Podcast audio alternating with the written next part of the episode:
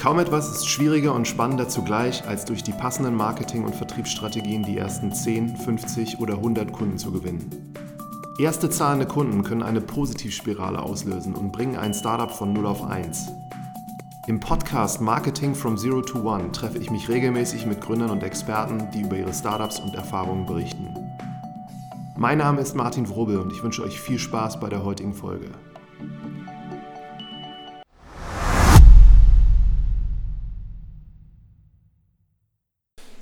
Also ich sitze heute hier bei Neue Narrative, dem Magazin für neues Arbeiten mit Lena und Sebastian. Erste Folge, wo zwei Leute teilnehmen, plus ich. Mhm. Daher freue ich mich ganz besonders und starten wir mal so, dass ihr euch mal kurz vorstellt und einfach mal ein paar Worte zu euch als Person so verliert. Mhm. Lena, mein Name, Lena Marbacher. Ich ähm, bin sozusagen Mitinitiatorin dieses Magazins und habe vorher lange in der Beratung gearbeitet und Organisationsentwicklung und bin aber eigentlich von Hause aus Produktdesignerin. Daher kommt vielleicht auch die Verbindung, dass ich von der Beratung wieder stärker Richtung Produkt gegangen bin. In der Beratung genau. war es auch so Produktberatungsprojekte? Nee, in der Beratung war es tatsächlich neues Arbeiten, Agilität, Innovation, Selbstorganisation, diese Themen. Also Themen, die wir jetzt im Heft sozusagen thematisch behandeln. Ja. Genau. Und Sebastian? Genau, Sebastian, Sebastian Klein, wenn wir hier so förmlich sind. Ähm, ich bin Psychologe, habe auch mal kurzzeitig äh, Beratung gemacht, Strategieberatung, habe dann ein paar Startups gegründet. Eins davon ist Blinkist, was inzwischen viele Leute kennen. Ähm, und habe bei Neue Narrative von Anfang an den Fokus stärker auf das Thema Inhalte, also das geschriebene Wort gehabt wenn man so ganz, ganz pauschal zusammenfassen will, ist ja, glaube ich, so wie wir gestartet haben, dass wir gesagt haben, Lena eher so das, das, das Visuelle und ich vielleicht eher so den Fokus auf das Redaktionelle, weil ich das vorher bei Blinkist auch zum Beispiel gemacht hatte. Ähm, und hatte mich aber auch wie Lena vorher schon mit dem ganzen Thema New Work ähm, beschäftigt. Und das war ja auch der Grund, wieso wir dann mit dem Magazin angefangen haben, weil wir dachten, ähm, das wär, könnte ein schönes Format werden, um diese Inhalte noch mehr Leuten zugänglich zu machen ähm, die gleichen Inhalte, die wir vorher in Trainings und Workshops viel, viel schon thematisiert hatten. Und so hat es angefangen. Vor, wie lange ist es her? Also der aller, allererste Prototyp ist tatsächlich im, zu Weihnachten 2016 äh, unter die Leute gekommen. Ist relativ lange schon her. Und äh, Ende 2017, also Weihnachten 2017, war das erste Heft am Kiosk. Wie sah der erste Prototyp aus? Ultra gut natürlich. Also ganz anders als das heutige Magazin. Ähm, ich glaube, das, was da schon sehr ähnlich war, war, dass klar war, es soll das Heft soll einen Rhythmus haben, der einem Workshop ähnelt und nicht so sehr ein Magazin werden, wie andere Magazine sind. Also äh, ich hatte mir zu der Zeit keine anderen Magazine angeguckt und gesagt, oh ja, lass mal so in die Richtung Brand 1 oder in die oder die Richtung gehen, sondern es war irgendwie klar, das soll mehr eine Art Workbook sein als ein äh, Magazin, wie es andere machen. Ich glaube, das war tatsächlich ein Vorteil, dass wir uns wenig Gedanken darüber gemacht haben, wie macht man ein Magazin, sondern wie macht man richtig gute Inhalte ähm, in guten Häppchen für Menschen so verständlich, dass sie Bock haben, diesen Inhalten zu folgen. Mhm, und auch anzuwenden wahrscheinlich. Mhm, genau. Ja. ja. Und ihr beide, also vielleicht nochmal dazu, habt euch bei The Dive mhm. auch kennengelernt, habt beide gleiche Projekte gemacht zu diesem Thema und dann eigentlich entschieden, das zu tun. Und wenn du jetzt Produktdesignerin warst, dann kannst du ja nochmal sagen, so wie deine Vorstellung eigentlich von einem Produkt, äh, wie ein Magazin so heutzutage aussehen soll, war am Anfang. Mhm. Ähm, also ich glaube, den einen Teil habe ich schon gesagt. Wir haben uns kennengelernt, dieser allererste Prototyp, den gab es und den haben wir getestet. Und dann kam Sebastian dazu und meinte, hey, das klingt irgendwie spannend, ich habe Lust dazu zu kommen und ich komme eben aus der Content-Ecke. Ähm, das war also sehr zufällig eigentlich. Wir hatten vorher noch nie einen Workshop zusammen gemacht, nichts. Ähm, und dann haben wir gemerkt, okay, wir haben ähnliches, ähnliche Visionen da vor Augen und haben dann einfach losgelegt. Und was unsere gemeinsame Vorstellung relativ schnell war, war zu sagen, dieses Heft soll sein wie ein richtig guter Workshop. Also weil wir wussten, wie sich richtig gute Workshops anfühlen, dass du ähm, Sachen sofort anwenden kannst, dass du nach dem Workshop sofort weißt, okay, das mache ich jetzt anders und nicht so dieses Gefühl hast von, ja, okay, im Workshop klang das gut, aber in, auf der Arbeit habe ich davon nichts. Ähm, und auch diesen Rhythmus von irgendwie ankommen, was lernen, Input bekommen, selber was anwenden, Pause machen, Fragen stellen. Das war uns irgendwie relativ schnell klar, dass wir das wollten. Mhm. Und die Umsetzung dann quasi des ersten Heftes, was 2017 zu Weihnachten dann, wie viele Leute waren da beteiligt? Ja, wir hatten das große Glück, dass ähm, dein Namensvetter, ein Martin, aufgekreuzt ist, den, der hier eigentlich auch bei The Dive eigentlich, glaube ich, Beratung machen wollte. Und wir haben dann gesagt, wir brauchen noch jemanden, der das Heft mit uns macht. Und du hast eh vorher viel Journalismus gemacht und siehst aus wie jemand, der das Team ergänzen könnte. Und dann haben wir zu dritt in einem ziemlichen, ziemlichen Ritt also ich weiß auch noch, da sind wir, glaube ich, alle ziemlich urlaubsreif in die Weihnachtsferien gegangen, als dann nach ein paar Monaten das Heft fertig war. Ähm, und wir hatten, irgendjemand hat mal geschrieben, wir sind mit der mutigen Auflage von 10.000 Stück gestartet. Die haben wir auch nicht alle direkt in den ersten Monaten verkauft. Inzwischen sind sie fast alle, aber so am Anfang war das schon eine relativ mutige Auflagenstärke für so ein neues Magazin. Äh, und dann haben wir uns danach auch erstmal so ein paar Wochen gegönnt, wirklich zu reflektieren, was haben wir da eigentlich gerade gemacht und wie wollen wir das weiterentwickeln, was wollen wir anders machen. Und mit dem zweiten Heft würde ich sagen, ist dann auch nochmal ein ziemlich, ziemlicher Sprung passiert. Wir haben es seitdem immer weiterentwickelt. Ähm, aber es ist jetzt auch kein Heft dabei, wo wir sagen, oh, das war jetzt irgendwie so eine Jugendsünde, die würde man jetzt niemandem mehr zeigen wollen. Also mir geht es jedenfalls nicht so. Gut. Mhm. Und bei dem ersten Heft, also ihr drei habt dann alles geschrieben oder sind auch andere gewesen, die da irgendwelche Beiträge dann gehabt haben? Wir hatten ein paar externe äh, AutorInnen dabei. Ähm, mit manchen arbeiten wir heute noch, mit manchen nicht mehr. Also wir haben tatsächlich, glaube ich, so mindestens zwei Erfahrungen dabei gemacht. Das eine ist, das Steuern von externen kostet auch Zeit, insbesondere wenn sie ein bisschen fachfremder sind. Der große Vorteil ist natürlich bei uns jetzt gewesen, obwohl nur ein Journal, einer davon wirklich Journalist ist, dass wir diese Themen alle am eigenen Leib ähm, gespürt haben und wir selber eine selbstorganisierte Organisation sind und waren und deswegen wussten, wovon wir reden. Also wir wussten sehr genau, was wir schreiben, aber es, vielleicht war es nicht immer stilistisch das Perfekte. Dafür hatten wir dann aber ein gutes Lektorat und so weiter. Ähm, aber es waren ein paar Externe dabei und es sind auch nach wie vor Externe dabei. Man muss so ein bisschen abwägen immer, wie viel Steuerung braucht es und wie viel Effekt hat es dann für uns im Heft. Und wenn man da also gute Leute findet, mit denen man das gut hinkriegt, dann ist das natürlich super bereichernd, weil man dann einfach weniger im Team machen muss und das Team ist ja nicht sehr groß, nach wie vor. Ja. Was spannend nochmal für mich ist, ist jetzt tatsächlich die Idee eines Printmagazins zu unserer heutigen Zeit. Mhm. Und ihr habt das alles so vom Scratch gemacht, ohne dass da jetzt ein großer Verlag oder so hintersteht. Was hat euch da so sicher gemacht, dass das so funktionieren kann? Ähm, wir hatten, glaube ich, einfach selber Lust auf so ein Magazin und uns geht es auch allen so. Äh, ich gehe immer wieder mal in so eine Bahnhofskiosk rein, eine Buchhandlung und gucke mich um, was finde ich so für spannende neue Magazine in dem Bereich. Und ich finde, es gibt da nicht so viel. Es gibt natürlich auch gute andere Magazine, ähm, aber das, was wir machen, gibt es so nicht nochmal. Und für Leute, die sich in diesem Kontext jetzt wirklich Inhalte zum Anfassen wünschen, auf schönem nachhaltigen Papier gedruckt und irgendwie schön aufgemacht, ähm, die finden nicht so viel. Und da wir selber auch zu der Zielgruppe von Leuten gehören, die sich sowas wünschen, äh, waren wir, glaube ich, von Anfang an relativ selbstbewusst zu sagen, wir versuchen es einfach mal. Ja. Das war auch am Anfang, wir wussten ja gar nicht, dass wir da irgendwann auch ein Unternehmen draus gründen werden. Anfangs war das wirklich eher so ein Projekt. Wir haben gesagt, wir stellen mal so eine Art Crowdfunding, Mini-Seed-Funding zum Testen zusammen und mal gucken, wo es uns hinführt. Wie kann man sich das vorstellen? Also Recht pragmatisch. Also ich würde sogar ein bisschen widersprechen. Ich würde schon sagen, dass wir von Anfang an schon gedacht haben, wenn das gut wird, und sonst hätten wir es nicht gemacht, wenn wir nicht daran geglaubt hätten, dass das auch gut wird, dann wird das mal irgendwie was Größeres und dann ist das Magazin ein Produkt von vielen. Aber es war nicht so, okay, 2020 sind wir eine GmbH. Sowas hatten wir nicht formuliert. Ähm, aber ich glaube, wir hätten den Aufwand nicht betrieben, der dann nötig ist, um so ein Ding auch auf den Markt zu bringen, wenn wir nicht geglaubt hätten, da könnte mehr draus werden als, ach, so ein, so ein Lieblingsprojekt irgendwie. Ähm, und dann haben wir einfach, weil wir natürlich, also wir haben beide Privatgeld reingeworfen. The Dive hat als sozusagen Mutterorganisation uns mit unterstützt. Und dann haben wir gesagt, wir machen die erste Ausgabe, mussten wir natürlich vorfinanzieren. Wir machen das Crowdfunding, um die zweite zu finanzieren. Und das haben wir einerseits gemacht, um zu testen, wie, der, also wie das Feedback ist. Auf den ersten Prototyp hatten wir schon Feedback, da haben wir schon gemerkt, okay, da ist irgendwas drin, was Sinn macht. Also testen wir das jetzt mal noch auf einer größeren Reichweite. Und ähm, dann haben wir da nochmal ein bisschen Geld eingesammelt. Ehrlicherweise auch nicht wahnsinnig viel, weil uns kannte halt noch niemand. Das ist immer so, wenn man Crowdfunding macht, dann ist es super erfolgreich, wenn du schon einen Namen hast. Wenn du die, also ich glaube, unser Crowdfunding heute wäre sicherlich erfolgreicher als damals, mhm. kann man schon so sagen. Und dann haben wir, ich glaube, rund 10.000 Euro oder so nochmal eingesammelt, was halt ein, nur ein Drittel alleine der Produktionskosten ist. Der 10.000 Exemplare auch.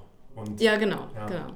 Aber dieser erste Prototyp, der kostete nichts, sondern das war eher so Der allererste. Ja. Das waren 150 Stück und die kannst du dir dann, also kannst du dir ausrechnen bei einer Druckerei, das waren 1000 Euro oder so. Aber die Leute das, haben trotzdem bezahlt dafür auch schon? Mm, nee, die haben wir einfach so verteilt an ja. gute Bekannte aus dem Netzwerk und auch Leute, die ein bisschen fachfremd sind, um zu gucken, wie funktioniert das bei Leuten, die nicht aus dieser Bubble kommen. Ähm, genau, und das haben wir sozusagen einfach investiert, um zu sagen, wir testen das mal, wie das überhaupt ankommt. Und dann haben wir eine Blattkritik gemacht. Das war, weißt du noch, unsere allererste mhm. Blattkritik.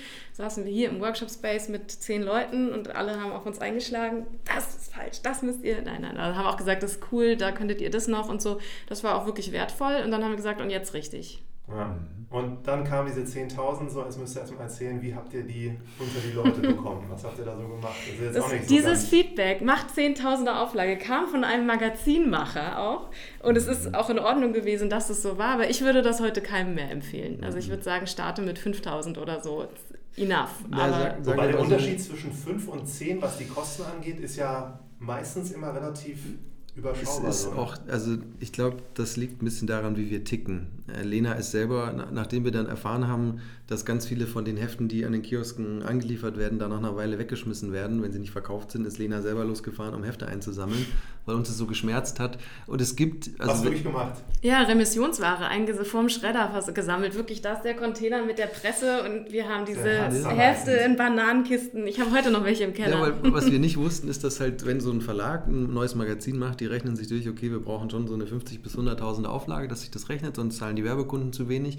Und wir hauen einfach mal 60.000 an die Kioske raus und dann ist es halt okay, dass irgendwie dann 40.000 Hefte weggeschmissen werden. Ähm, und das war für uns, eine, also wäre immer noch eine Strategie, die wir niemals wählen würden, weil wir sagen würden, das ist halt Ressourcenverschwendung und wir wollen schon, dass ein, der größte Anteil der Hefte, die wir herstellen, auch bei irgendjemandem landen, der sie liest. Ähm, und ansonsten würde ich nämlich sagen, man kann gut 10, man kann auch 20.000 Stück machen, wenn man halt damit einverstanden ist, dass viele der Hefte nachher in der Tonne landen. Das wollten ja. wir aber nicht. Aber ihr habt trotzdem am Anfang natürlich die Hefte an den Kiosken verkauft.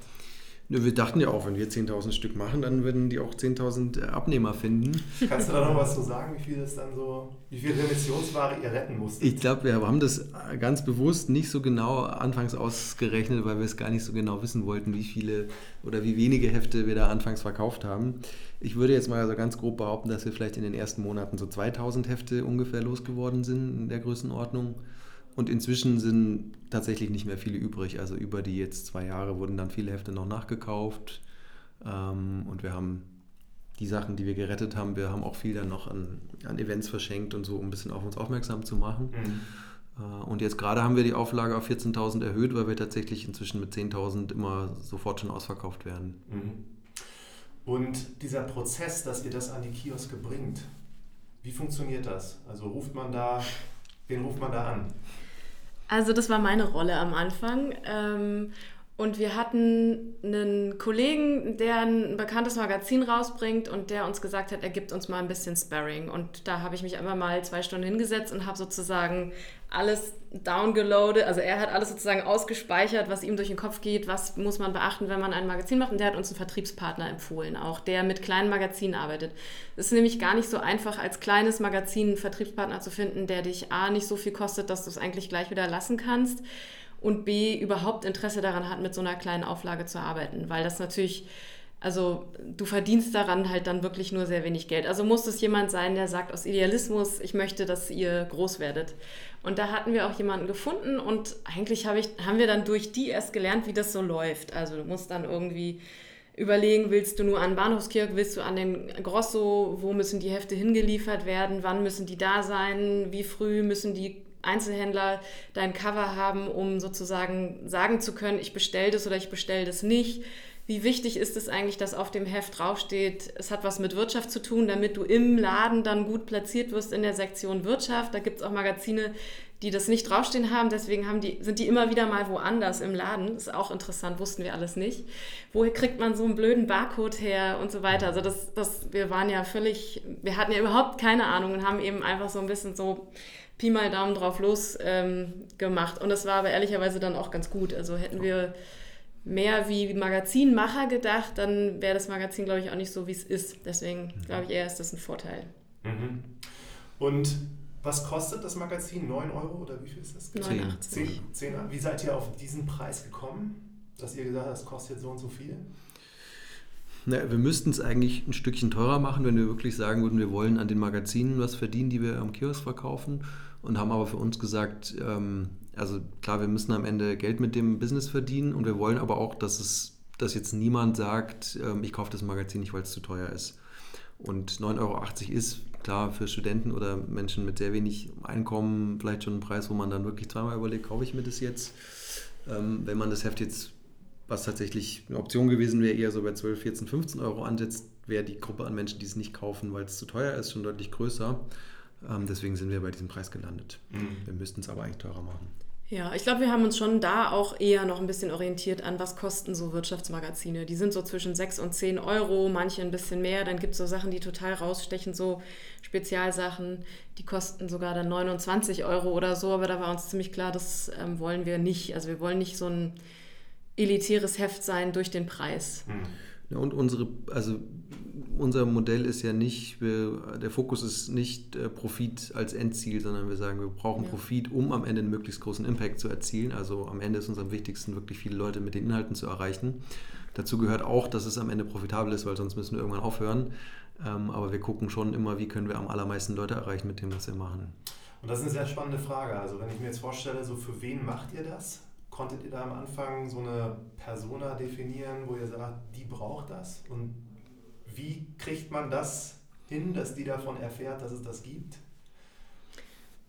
Ich glaube, es gibt ja, also das eine ist dadurch, dass wir in der sozusagen Community-Blase von Organisationsentwicklern, also Leuten, die sich mit neuer Arbeit, neuer Wirtschaft, ähm, irgendwie muss es doch anders gehen und können nicht Leute als ganze Menschen auf der Arbeit erscheinen und auch vielleicht einem nachhaltigen Sinn und Zweck folgen in ihrer Organisation. In dieser Blase waren wir schon als The Dive, also mhm. als diese Organisation, in der das Heft ja als Projekt geboren wurde. Und deswegen hat diese Community das relativ schnell dann mitbekommen und die ist auch gar nicht so klein. Also The Dive hat da schon, glaube ich, einen ganz guten Namen und auch Reichweite, aber eben für Beratung und wie wir so sind und nicht für Produkte bisher gehabt. Und die konnten wir ganz gut mitnehmen und dann hat sich das auch über einen Kiosk und so peu à peu einfach so entwickelt und dann haben wir relativ schnell mehr Reichweite gehabt als The Dive selbst. Mhm. Ähm, und ja, also so ein bisschen ja, und wir haben schon am Anfang auch äh, uns drüber unterhalten und gesagt, also wollen, wir wollen nicht ein Heft machen, das nur Leute in unserer eigenen Blase erreicht. Ja. Wir haben anfangs, weiß ich, noch drüber diskutiert, ja, wollen wir das Heft so machen, dass das auch der 70-jährige pensionierte ähm, Schlosser noch lesen und verstehen würde und haben mhm. da sehr lebhaft drüber diskutiert. Wir haben in unserem Heft hinten auch ein Glossar mit Begriffserklärung, weil wir gesagt haben, wir wollen eigentlich niemanden ausschließen und kriegen auch viel Feedback von Leuten, die 60, auch 70, auch mal 80 plus sind und sagen, sie lesen uns. Das finde ich immer sehr schön.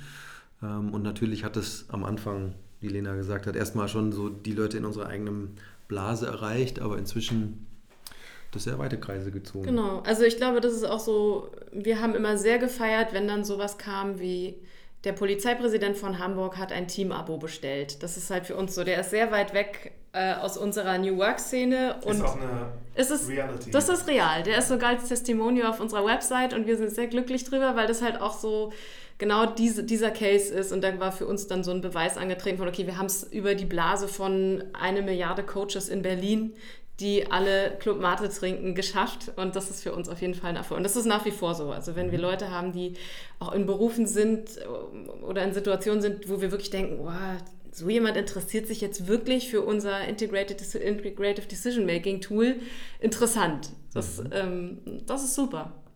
Und dieses Feedback, was ihr bekommt, habt ihr das in irgendeiner Weise so versucht zu steuern oder sind die dann einfach E-Mail-Adresse angegeben und dann können die euch was schreiben, das tun die dann auch oder bittet ihr da so aktiv auch drum? Also es ist schon Teil unserer Strategie, wirklich überall zu zeigen, dass wir einfach mit den Leuten interagieren wollen. Ähm, weil wir, also und das passiert auch sehr viel. Wir kriegen jeden Tag auf allen Kanälen, kommen viele Leute und treten mit uns in Kontakt ähm, weil das einfach für uns total wichtig ist, dass jeder, der jetzt, wir sind ja ein kleines Team und jeder im Team soll wirklich irgendwie mit den Leuten in Kontakt stehen, um genau mitzubekommen, was beschäftigt die, was brauchen die noch, was gefällt denen auch nicht. Wir haben von Anfang an ja auch immer so eine Seite ins Heft gedruckt, hier schreib uns ein Feedback auf, schick uns ein Foto und das... Wurde auch wirklich gemacht. Ja. Wurde ja. viel gemacht, ja. Und und wenn jetzt jemand von euch zum Beispiel auch antwortet, da erlaubt ihr allen, die da mitarbeiten, dann mit den Kunden dazu kommunizieren oder macht das dann eine Person vorwiegend von euch? Wir haben uns aufgeteilt. Jeder hat einen Kanal. Und da antwortet aber jeder selber. Kanal heißt, der eine macht Instagram, der andere macht E-Mail. Genau, es gibt so ein paar Doppelbelegungen. Ähm, das, das ist aber so aus Pragmatismus entstanden. Also gibt ein paar Themen, wo dann die eine Person sagt, ah, da kann ich jetzt nicht so gut darauf antworten, weil ich die Historie nicht so gut kenne. Mach du das mal, aber ich mache die Postings. Also das ist so mhm. ganz. Die Rollen wurden auch schon mehrfach mal verteilt und wieder umverteilt, ähm, so wie gerade Expertise und Kapazität da war. Aber im Grunde genommen also gibt es jetzt keine Regel, es ist verboten, dass Menschen, die noch nie Social Media gemacht haben, Social Media Kanäle betreuen. Aber es geht um Expertise einfach. Mhm. Wenn es jemandem liegt und die Kapazität da ist, dann ähm, und jemand eine Rolle abgeben will, why not? Also. Und hat sich dann halt aus dieser Community, wie du beschrieben hast, verbreitet? Was würdet ihr sagen, sind so die wichtigsten Kanäle jetzt für euch gewesen, die auch die Leser und Kunden mhm. nutzen? Es sind nicht so viele, weil wir bisher auch wirklich eigentlich überhaupt kein Budget reingesteckt haben. Also wir sind einerseits tatsächlich schon über die Kioske, über, weil wir da auch immer gucken, dass wir dort sind, wo halt eher so unsere Leser sind. Es gibt in Deutschland 110.000 Verkaufsstellen für Magazine. Wir sind natürlich nur an einem kleinen Teil davon. Ähm, wir versuchen viel auf Events und Veranstaltungen zu sein und gucken jetzt auch immer mehr an Coworking Spaces oder Leute haben uns gesagt, oh, ich habe euch beim, beim Frauenarzt in der Hand gehabt oder in einem schönen Café und gucken uns dieses Feedback an und fragen uns dann, wie können wir an die Orte hinkommen, wo die Leute ähm, sind, die uns nachher abonnieren würden. Und das scheint ganz gut zu gelingen. Genau, und was wir auch relativ früh schon hatten, war eine Strategie, auf Multiplikatoren und Multiplikatorinnen zu gehen. Also zu sagen, wer ähm, ist sozusagen Fan der ersten Stunde und hat Bock, äh, Hefte zu verteilen in wiederum mhm. seiner oder ihrer Community. Und das funktioniert gut, das machen wir auch bis heute, dass wir immer wieder Leuten sagen, okay, hier, du kriegst 20 Hefte, bring die unter die Leute, weil die Conversion Rate von Heft in der Hand zu, ich werde Abonnentin, ist sehr hoch. Also die müssen das nur erst einmal haben und dann ist es relativ wahrscheinlich, dass dann ein Abo draus wird. Und deswegen haben wir gesagt, okay, es ist für uns überhaupt kein Problem, dann mal jemandem 20 oder 40 Hefte umsonst zu schicken, solange dann eben daraus was wird und das ist eben oft der Fall. Das heißt, das verfolgen wir nach wie vor. Mhm. Und ihr habt ja dann auch irgendwann oder vielleicht auch von Minute 1 angeboten, dass man euch abonnieren kann? Mhm. Nicht von Minute 1. Mhm. Minute 2, ja. genau. Wahrscheinlich auch ein Nutzerfeedback. Ja, ja, also mir kommt das total bekannt vor. Ich habe auch bei, bei Blinkist damals, als wir da die Buchzusammenfassung gestartet haben, dachten wir auch, wir verkaufen erstmal die Zusammenfassung einzeln und haben dann ziemlich schnell gemerkt, damit verdient man überhaupt kein Geld. Und wir haben auch anfangs gesagt, naja, unser Produkt ist das Magazin und haben dann gemerkt, so, oh, nach Kiosk und äh, Remission bleibt da irgendwie gar nichts mehr übrig und haben dann auch erstmal gesagt, wir machen kein Abo, sondern eine Community und dann erst im, im dritten Schritt gesagt, so, ach, eigentlich wäre doch ein Abo-Modell ganz sinnvoll, nachdem was wir so gelernt haben. Ja, ich glaube, das hatte so zwei Gründe. Das eine war, Membership hört sich irgendwie auch so nach dem an, was wir sind, nämlich wir wollen ja mit den Menschen in Aktion treten. Wir wollen kein Heft, wo du Leser oder Leserin bist, sondern wir wollen ein Heft, wo du User bist und wo du mitmachst und deswegen irgendwie, wir wollen Feedback und so weiter. Also dieses, die Interaktion war uns wichtig. Aber eine Community aufzubauen und Membership, da brauchst du eine eigene Stelle für mindestens. Und dann haben wir, glaube ich, auch ein bisschen gedacht, oh, Abo ist so oldschool.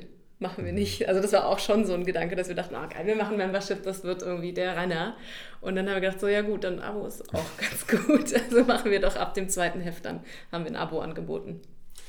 Für mich war noch so eine Frage, das passt jetzt auch ganz gut, einfach so, ihr habt dann ein Printmagazin, was man in den Händen halten kann, euch dafür entschieden. Man hätte ja auch theoretisch einfach eine App machen können für neues Arbeiten oder irgendein anderes Format im Internet und ihr habt euch dann bewusst für dieses Printmagazin entschieden. So, was mhm. waren da die Gründe?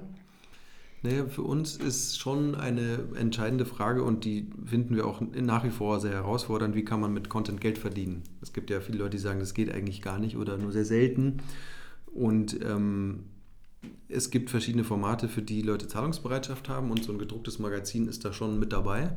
Ja, also wir haben ja vorhin schon drüber gesprochen, es würde jetzt keiner 40 Euro für unser Heft bezahlen wollen, also für, ein Heft. Ähm, aber dieses gedruckte, haptische, man merkt auch irgendwie, das ist jetzt nicht das allerbilligste mhm. Papier mhm. und irgendwie nett gemacht.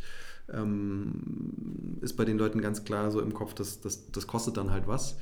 Ähm, wir finden selber Print, glaube ich, einfach wichtig und stehen da drauf. Das war mit einem Grund. Und wir haben auch schon uns angeguckt, die Leute zahlen tendenziell auch eher für einen Content, der eine längere Halbwertszeit hat, der irgendwie nutzwertig ist und ein Magazin. Ich würde jetzt Ich kenne keine Zahlen, aber ich würde vermuten, dass die meisten Leute unser Heft jetzt nicht nach einer Woche wegschmeißen, sondern dass die Hefte eher dann aufgehoben werden. Irgendwo liegen oder stehen. Genau. Mhm. Weil die auch wirklich nicht so gemacht sind, dass da lauter Sachen drinstehen, die nach drei Monaten schon veraltet sind. Ja, was ja generell darauf hindeutet, dass es ein, ein gutes Produkt ist und dass die Leute das toll finden. Vielleicht kannst du da nochmal sagen, weil du ja auch einen Produkthintergrund hast, über was ihr euch alles so Gedanken gemacht habt. Also wie dieses Produkt aussehen soll, jetzt von der von den ähm, illustrierenden Designs mhm. über Haptik und. Mhm. Ja, ähm, also das, das gehört auch noch so ein bisschen dazu, warum nicht digital. Das eine, weil wir, glaube ich, auch mehr Experten sind im Nicht-Digitalen. Also hätten wir einen Techie im Team gehabt, dann hätten wir vielleicht eine App gemacht, keine Ahnung, ob wir da, weiß ich gar nicht. Aber ähm, die Expertise zu Content produzieren und ein Produkt entstehen lassen, was man begreifen kann, ähm, das war, lag uns, das war total easy für uns, das umzusetzen.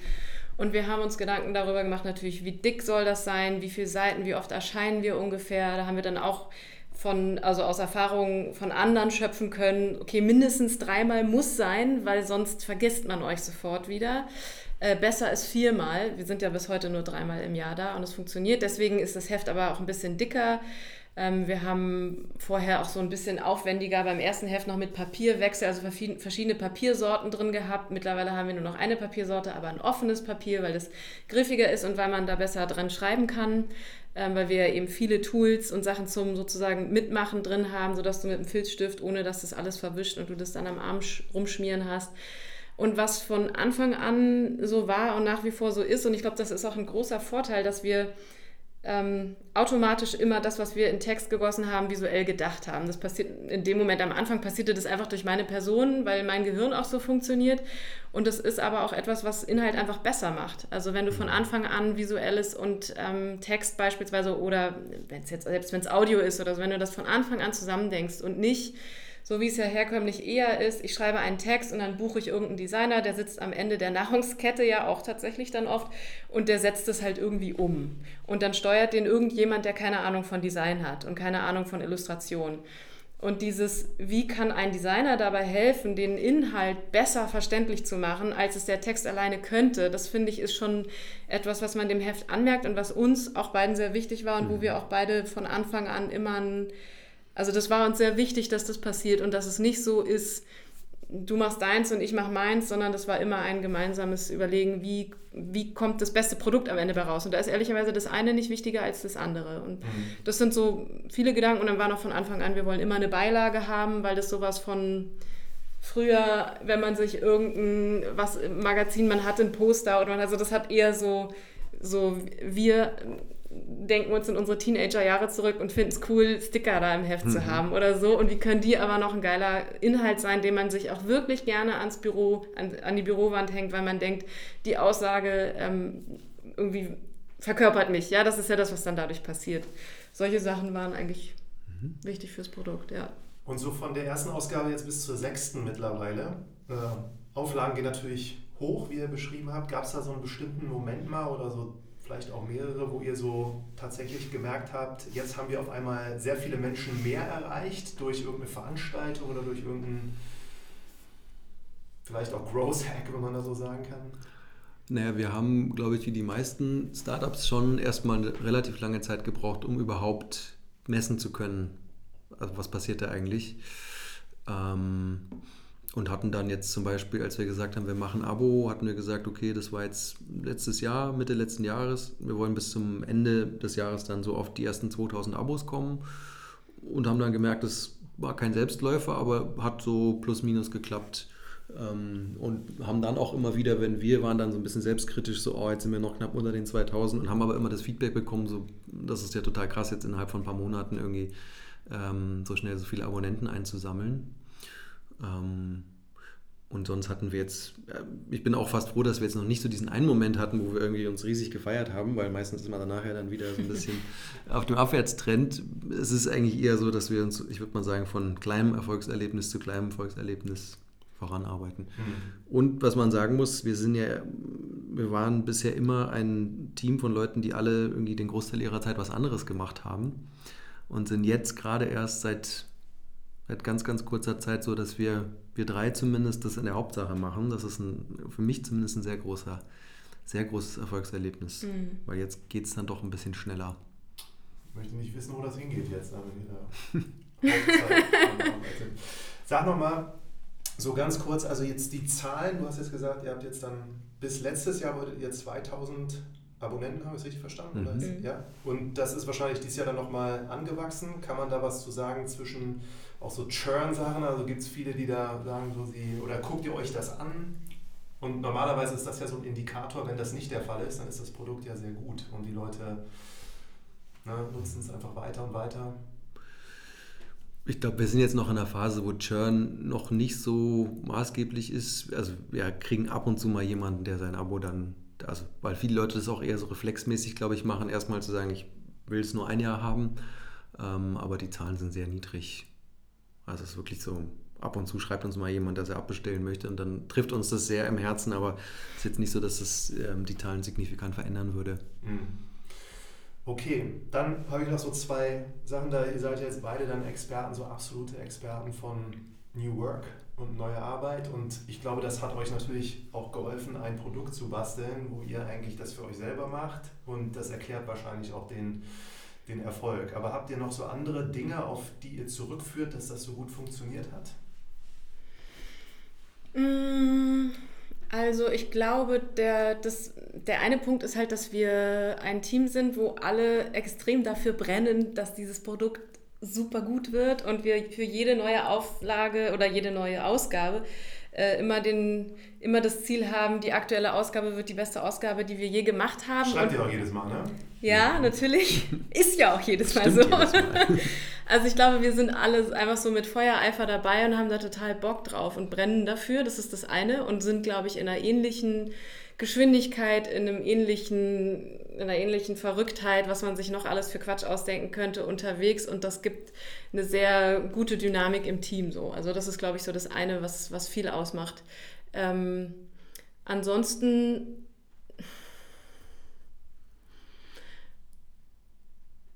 hilf mir, wenn dir was einfällt vorher. Also, ja. Das ist auch für, ja die, für einen Podcast ist die Pause doch schon viel zu lang jetzt, oder? Wo wir überlegt haben, wir müssen doch jetzt noch eine schlaue Antwort haben. Ähm, es läuft einfach. Es läuft einfach. Nein, also ich glaube, es sind halt so viele kleine Sachen, wo wir irgendwie, wir haben alle große Lust darauf, wir sind brennen für die Themen wir find, freuen uns alle immer jedes Mal über dieses Team total und zwar alle miteinander und haben da großen Spaß miteinander. Die Inhalte interessieren uns. Ich glaube tatsächlich auch das, was wir immer so groß unter Purpose, also unter Sinn und Zweck haben, das trägt uns schon sehr. Also zu sagen, wie können wir ähm, und deswegen auch über die Beratung hinaus. In der Beratung ist es eben so, dass du, wenn du sagst, ich möchte eine das hört sich immer ein bisschen pathetisch an, eine lebensdienliche Wirtschaft gestalten. Dann gehst du in einen Workshop und erzählst Menschen, die in großen Unternehmen sitzen, weil das ist schon auch ein bisschen der Fokus dann, dann bei The Dive gewesen, ähm, wie es eben anders gehen kann, aber das ist auch endlich so ein bisschen. Ne? Also du hast nicht so viel Hebel. Deswegen war die Motivation damals bei mir auch total groß zu sagen, wie kann ich über diese Gruppe sozusagen hinaus, wie kann man einen anderen Kanal finden, um diese Themen, die echt sau wichtig sind, weil es läuft mega viel schief, wie können wir die irgendwie noch rausbringen? Und dann haben wir eben gesagt, Magazin ist jetzt mal ein Weg. Es wird wahrscheinlich noch sehr viele mehr geben, auf die wir uns auch gerade bewegen. Also es, nicht, das Magazin wird nicht das einzige Produkt sein, auf das wir gehen. Ähm, und da eben nochmal andere Leute zu erreichen auf eine andere Art und Weise. Du für dich selbst kannst super viel machen. Versuch doch mal das oder das. Ähm, und das ist schon was, was uns sehr treibt und was uns auch regelmäßig sehr, sehr wütend macht und sehr, sehr glücklich macht, wenn dann was funktioniert. Aber ich glaube auch so eine Portion von, na, wir wollen dieses Problem lösen, das echt richtig viel schief läuft. Das ist schon was, was uns sehr antreibt. Mhm. Könnt ihr da nochmal so ein paar Worte auch zu sagen, so wenn jetzt viele Dinge schief laufen und auch dieses gesamte Thema so neues Arbeiten, da wie eure Beobachtungen sind, vielleicht auch, wo das jetzt noch hingeht. Ähm, ich versuche das auch mal zu erklären in den Vorlesungen sitze. Daher bin ich gespannt, wie ihr das so in ein paar einfach Sätzen auch runterbrecht. Mm, also wenn man es ganz kurz zusammenfassen will, ähm, würde ich sagen, es hat einfach so eine Art, also das Wirtschaftssystem, mit dem wir jetzt gerade arbeiten, war in der Nachkriegszeit total sinnvoll. Da ging es darum, Wohlstand aufzubauen. Die Leute hatten kaum Kapital, kaum Geld. Ähm, und ich glaube, dieses Wirtschaftssystem hat sich inzwischen total überlebt in vieler Hinsicht. Und wir sehen jetzt gerade, dass es ganz an allen Stellen Probleme gibt. Ähm, Und die Leute sind so vom Mindset her eigentlich bereit für was Neues, nämlich eine sinngetriebenere Wirtschaft, die viel ressourcenschonender mit, mit, mit der Umwelt umgeht und Unternehmen, die auch mehr auf den Menschen, also auf den Menschen als Menschen äh, fokussiert sind und nicht auf den Menschen als reine Arbeitsressource. Und wir sehen aber, dass die Organisationen und vor allem die Großen diesem Wandel gar nicht hinterherkommen. Also die Menschen sind schon längst bereit für was anderes und die Organisationen leben aber irgendwie noch in den 80ern, wenn man es mal so ganz ähm, zugespitzt sagen will. Und das spüren viele Leute. Also viele unserer Leser arbeiten auch in solchen Unternehmen und sind, glaube ich, nicht jetzt jeden Tag total begeistert und fühlen sich ähm, so abgeholt. abgeholt. Ähm, und die lesen dann uns und finden da vielleicht Inspirationen, wie sie was anders machen können. Das sind eigentlich auch immer die Zuschriften, die uns am meisten freuen, wenn jemand uns schreibt. Ähm, und die Art, wie wir arbeiten, ist inspiriert von dem, was ihr mit eurem Magazin macht. Das ist ja eigentlich genau das, was mhm. wir am Ende wollen. Und auch wenn uns jemand schreibt, ich habe gekündigt, weil ich bei euch gelesen habe, dass ich vielleicht einen Job mit mehr Sinn mir suchen sollte, freut uns auch. Feiern wir sehr. Kündigung feiern wir sehr. Das sind die spannendsten. Da kann ich mich total reinversetzen. Wüsstet ihr beide oder habt ihr beide so ein Feedback als Story, was euch wirklich richtig erfreut hat in dem Moment? Also natürlich, wenn ein Polizeipräsident mhm. so ein Abo bestellt, ist schon super. Und mhm. wenn jemand schreibt, er hat jetzt durch das Magazin die Entscheidung getroffen, ne, mhm. zu kündigen und möchte was anderes machen, wahrscheinlich auch. Also es gibt mehrere sehr berührende, finde ich tatsächlich. Ich hatte, Viele so. ja genau, ich hatte, also wir hatten eine jetzt mit der letzten Ausgabe zum Thema Streiten, wo jemand schrieb, ich glaube, das hattest du dann ähm, weitergeleitet, wo jemand schrieb, dass er das Heft gelesen hat und dann kurz vor einem Gespräch mit seinem Chef stand und sehr nervös und aufgeregt war und nicht so richtig wusste, wie umzugehen. Und dann hat er irgendwie ein paar Sachen bei uns gelesen und hat gesagt, so, nein, das ist wichtig und ich muss das irgendwie angehen und durch meine Spannung dadurch und so weiter und hat dann das Gespräch geführt und ist sehr offen mit seinen Problemen und Herausforderungen umgegangen und meint, das war das weltbeste Gespräch mit einem Chef, was er je hatte. Und das ist natürlich für uns so, oh geil, wir haben das irgendwie geschrieben und äh, derjenige hat es gelesen, hat es angewendet und erfolgreich abgeschlossen. Das ist so Gänsehautmoment.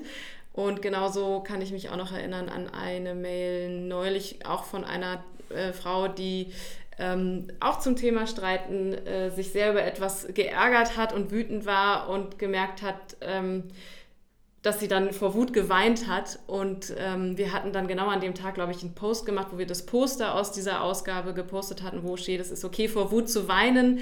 Und das hat sie dann irgendwie, war so genau getroffen, den Punkt. Und das hat sie uns dann zurückgeschrieben. Das war natürlich auch einfach sehr berührend, wenn jemand sowas dann schreibt. Und ich glaube, das würde die Person wahrscheinlich nicht unbedingt im Intranet des Konzerns schreiben, mhm. sondern kriegen wir dann halt. Und das ist für uns sehr, sehr schön. Ja, ja und wir haben tatsächlich, wir haben einen, äh, so einen Channel, wo wir solche Sachen posten und da kommen, da stehen jede Woche irgendwelche Sachen drin, die wirklich. Also, also nur unter uns natürlich unter posten, uns, ne? Ja, und auch anonym, ja. auch unter uns anonym. Ähm, aber da kommen, wir kriegen sehr viele sehr bewegende und motivierende Feedbacks.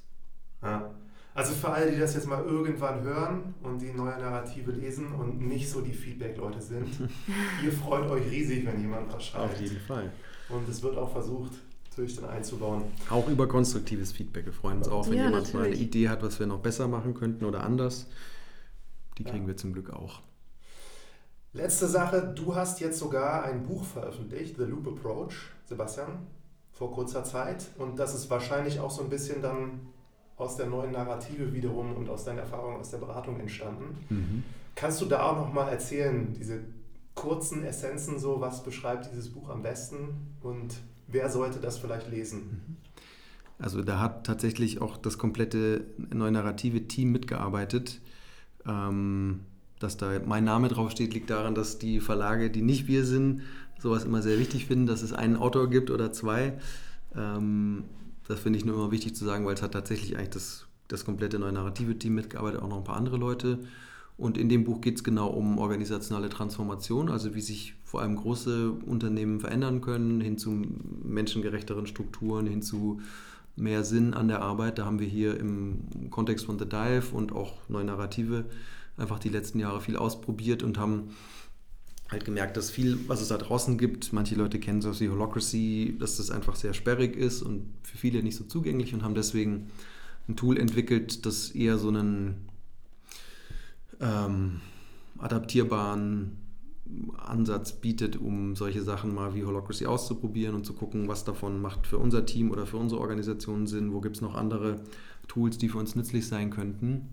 Ist auch ein sehr visuelles Buch geworden. Allein daran sieht man, dass das aus dem neuen Narrative-Team eigentlich kommt. Ähm, also Bilderbuch ist es nicht, aber es ist sehr visuell und so eine Mischung aus gut geschriebenem Text und schönen Bildern. Sehr spannend. Letzte Frage, also wie die allerletzte, wie geht es jetzt weiter? Gibt es irgendwelche Sachen, die ihr schon verraten könnt, so mit neuen auch Ideen oder kommt da vielleicht irgendwann ein neues Produkt dazu? Ja, es kommen auf jeden Fall neue Produkte dazu und ich glaube, verraten werden wir noch nichts, weil wir das, also weil uns irgendwie wichtig ist, in Prototypen zu denken, was auszuprobieren, zu testen und dann los. Ähm, sobald es da ist, werden, werden es alle erfahren. ähm, aber wir haben schon einige Themen in Richtung digitaler Content nochmal. Wie können wir auch Inhalte, die wir schon haben, nochmal anders verwerten, weil wir unfassbar viel Content produzieren und den aber bisher nur in diesem Heft abbilden. Wie können wir da noch besser werden? Ähm, und da sind wir immer in einem guten Streitgespräch alle miteinander, wo es jetzt hingehen soll. Und wir sind halt aber auch eine begrenzte Anzahl von Menschen. Das heißt, es wird jetzt nicht in fünf Monaten sechs neue Produkte geben, sondern wir sind Freunde von Schritt für Schritt. Und jetzt haben wir natürlich mehr Kapazität, weil wir unsere Aufmerksamkeit mehr auf neue Narrative zum Glück richten können. Und ähm, das heißt, es wird dann schon auch mal in kürzerer Zeit ein paar Sachen geben und die mhm. werden natürlich hoffentlich mindestens so gut wie das Heft. Wann kommt die neue beste Ausgabe? Die nächste beste Ausgabe. Ende November, Anfang Dezember. Genau. Okay. Und das Ziel, was vielleicht noch interessant ist, ist ja, wir sagen ja, wir wollen der Verlag der Zukunft sein, also herausfinden, wie man eigentlich einen Verlag aufbauen würde, wenn man 2019 äh, damit startet. Ähm, und da steckt für uns jetzt drin, viele Produkte zu testen und zu gucken. Also ein Printmagazin, kann man ja sagen, ist jetzt nicht unbedingt das Produkt, wo du mit wenig Aufwand viel Umsatz machst. Äh, einer der Gründe, wieso viele andere und Magazine. Genau andersrum. Ja. Naja, und wenn man jede zweite Seite mit Werbung für Uhren volldruckt oder ja. so, dann geht es vielleicht. Und das haben wir halt von Anfang an gesagt, das wollen wir auf keinen Fall. Das finden wir selber nicht, nicht sinnvoll. Äh, und deswegen ist unser Fokus jetzt schon eher zu gucken, also wir werden jetzt nicht ein weiteres Printmagazin machen und auch kein Buch, sondern eher gucken, wie können wir mit dem, was wir jetzt noch hinten dranhängen, dann eher mit weniger Aufwand ein bisschen mehr Umsatz machen. Okay. Oder mit gleichem Aufsatz, äh, Aufwand mehr Umsatz. Werden wir dann sehen. Klasse, dann hoffe ich, dass es noch viele spannende Ausgaben geben wird und äh, bedanke mich recht herzlich bei euch beiden für das Gespräch. Danke. Danke dir.